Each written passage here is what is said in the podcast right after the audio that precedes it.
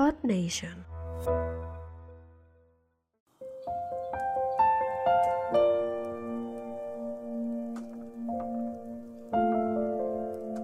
Bendito es nuestro Padre Todopoderoso que nos da la oportunidad de poder compartir este tiempo especial con todos ustedes. Dios primero en todos nuestros asuntos para que en todo nos vaya bien. En este día, quien les habla su servidor, Harold Enrique Asensio, quiero compartir con ustedes en el libro de Lucas el capítulo 10, versículo 27.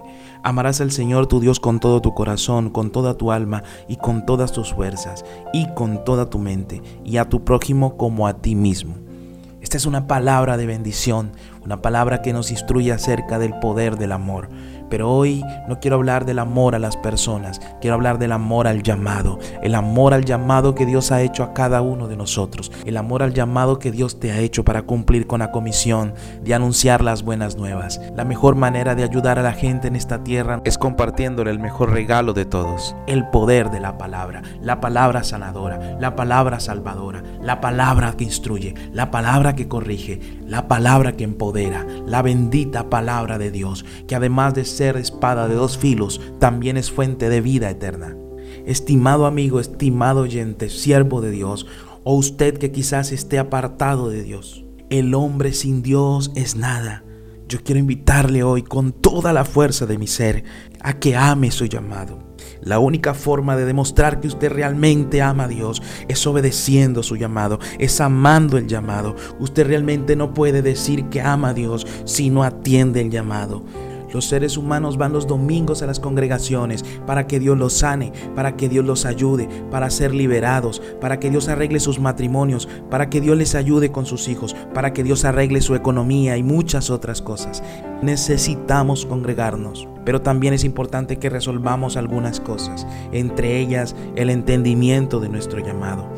La verdadera situación es que todos los milagros que usted necesita no son solamente el fin que Dios tiene para cada uno de nosotros. El hombre, la mujer, el esposo, la esposa, el hijo, el hermano, a todos en la familia, incluso los amigos, Dios quiere ayudarnos en todo. Dios puede darte un buen esposo, una buena esposa. Dios puede arreglar tu matrimonio. Pero el fin de la agenda de Dios, el propósito de Dios no son esas cosas pasajeras.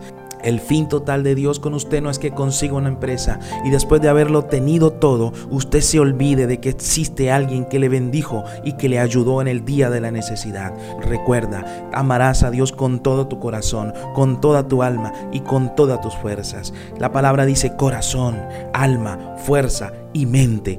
Y este es otro código más del amor de Dios, con toda tu alma. Muchas veces nuestra alma tiende a estar esclava en las emociones y en todos esos razonamientos del corazón y los sentidos. Pero no debe ser así. Usted debe estar bajo el gobierno del Espíritu con toda tu mente.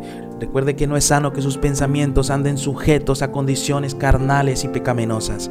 Lo mejor que usted puede hacer con su pensamiento es sujetarlo a la buena y perfecta voluntad de Dios. Pensamientos sanos, pensamientos de bendición, pensamiento en todas las cosas buenas.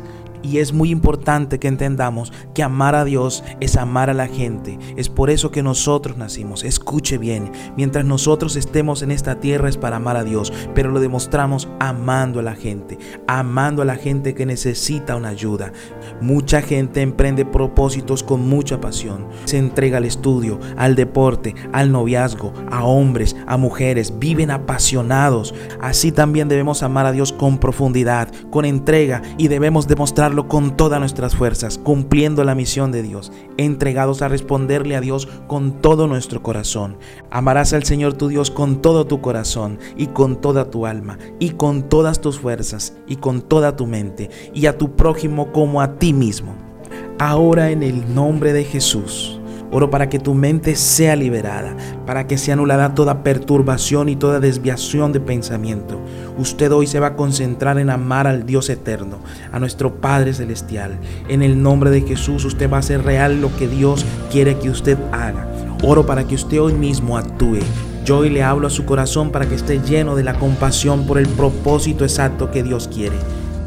Declaro que todo desorden y todo desvío será roto milagrosamente en su corazón y usted será alineado al perfecto sentir de Dios, gobernado por el sentir del Espíritu Santo en su vida. En el nombre de Jesús, ahora mismo le hablo a su ser. para que toda cultura de ganancias deshonestas, de finanzas, de dineros y de propiedades sea rota, toda falsedad de concupiscencia, que todo lo que usted ha sido atado incorrectamente ahora se suelta en el nombre de Jesús.